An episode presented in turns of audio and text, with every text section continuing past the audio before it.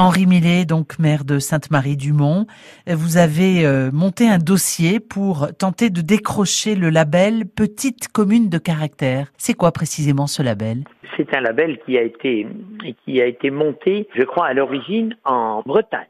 C'est un label qui correspond, comme tout label, à un label qualité, donc qui peut être une qualité environnementale, architecturale, et puis qui met en valeur toutes les caractéristiques de notre commune. Voilà. Expliquez-nous en quoi Sainte-Marie-du-Mont a du caractère. Alors, Sainte-Marie-du-Mont a du caractère déjà de par la qualité de son bourg, ce, bourg qui peut répondre à cette qualification de par l'église qui est située euh, sur le centre du bourg, avec euh, des maisons encore anciennes qui entourent cette église.